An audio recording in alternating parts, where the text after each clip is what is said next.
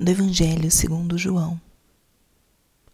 Naquele tempo, Pedro virou-se e viu atrás de si aquele outro discípulo que Jesus amava, o mesmo que se reclinara sobre o peito de Jesus durante a ceia e lhe perguntara: Senhor, quem é que vai te entregar?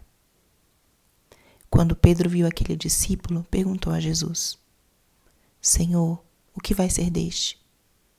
Jesus respondeu: se eu quero que ele permaneça até que eu venha, o que te importa é isso? Tu segue-me.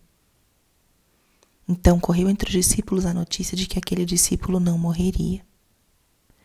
Jesus não disse que ele não morreria, mas apenas: se eu quero que ele permaneça até que eu venha, que te importa? Este é o discípulo que dá testemunho dessas coisas e que as escreveu, e sabemos que o seu testemunho é verdadeiro.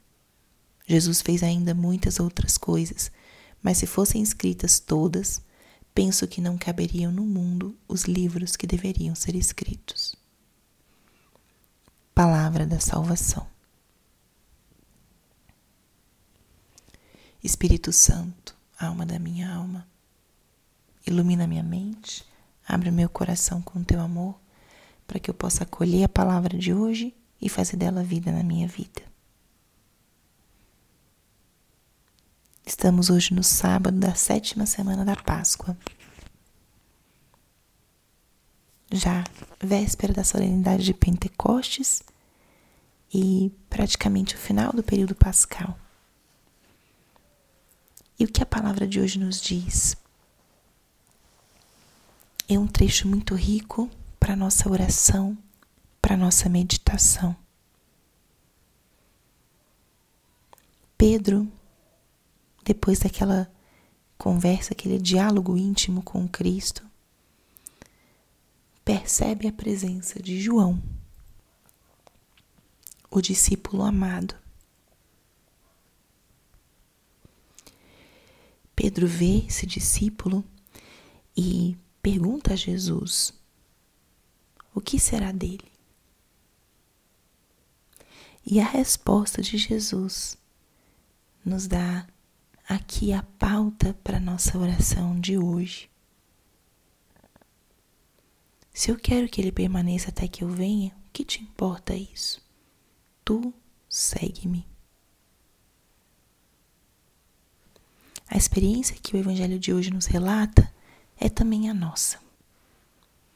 O seguimento de Cristo é algo muito atrativo, uma vez que nós nos encontramos pessoalmente com nosso Senhor, mas ao mesmo tempo é um caminho árduo, é um caminho difícil, porque Jesus vai tocando todo o nosso ser, toda a nossa vida, e Ele vai nos convidando a uma conversão constante, a deixarmos para trás ou deixarmos de lado hábitos que são mais do nosso egoísmo, do nosso comodismo. E ele vai nos convidando, pouco a pouco, a sermos mais generosos, desprendidos, entregues em prol do bem do meu irmão, entregues por amor a Ele. Essa transformação, as renúncias que vão vindo com essa experiência de Cristo, muitas vezes são difíceis de enfrentarmos e temos a tendência de justificar os nossos egoísmos, nossas limitações com o comportamento daqueles que nos rodeiam. Olhamos para o lado e podemos dizer: hum, mas todo mundo vive assim, ou todo mundo age assim. E deixar de lado aquela voz de Deus que vai nos convidando a uma conversão e uma transformação. Jesus para Pedro responde simplesmente: Tu segue-me. Deixa o outro. Aquilo que o nosso Senhor pede para cada um de nós, a gente deve responder com generosidade, sem olhar para trás, sem olhar para os lados. Porque o chamado do Senhor é um chamado pessoal é um chamado muito pessoal, de forma que aquilo que o Espírito Santo vai nos iluminando, vai nos convidando a transformar, a converter, nós somos os que temos o dever de responder.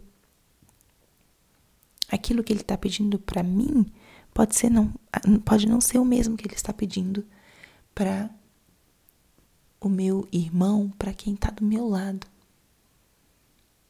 A mim me cabe responder, responder e corresponder com generosidade aquilo que Deus vai me pedindo. E Jesus, com esse segue-me, tu segue-me, fala tanto que esse chamado é pessoal e também vai curando toda a nossa tendência à comparação. Toda a tendência de olhar para aquilo que os outros estão fazendo para, a partir disso, ver se eu estou fazendo bem ou não. Nossa vida deve ser vivida diante de Deus, respondendo com generosidade aquilo que Ele vai nos pedindo. Então, ao final desse tempo pascal, é a isso que, que o Evangelho nos chama, a seguirmos a Cristo, mas olhando com, tendo os olhos fixos nele, que a gente não se distraia é, olhando para que nossos amigos, companheiros de caminho fazem ou deixam de fazer. A gente pode ter uma troca, se edificar mutuamente, mas esse segue-me é um convite do Senhor e a nossa resposta deve ser primeiramente a Ele. Vivamos assim esse dia. Que isso possa se transformar, se for possível, se você puder dar uma parada ao finalizar terminando de escutar essa reflexão, faça uma parada e transforme essa reflexão em oração. Retorne ao momento do teu chamado. O que, que Deus pede para você? O que, que Deus pede especialmente para você? Não tenhas medo de responder com amor, com generosidade, aquilo que o Senhor pede, porque Ele é um Deus fiel, um Deus de amor, um Deus de bondade, que tem uma relação única com cada pessoa, única. Não quer que sejamos como o outro, não quer que sejamos outra pessoa, nem o irmão, nem o esposo, nem a esposa, nem o marido. Não, somos nós. E é esse amor, essa relação íntima e pessoal que o Senhor quer ter com a gente. Entregue isso a Ele hoje. Entregue e confie. Glória ao Pai, ao Filho e ao Espírito Santo, como era no princípio, agora e sempre. Amém.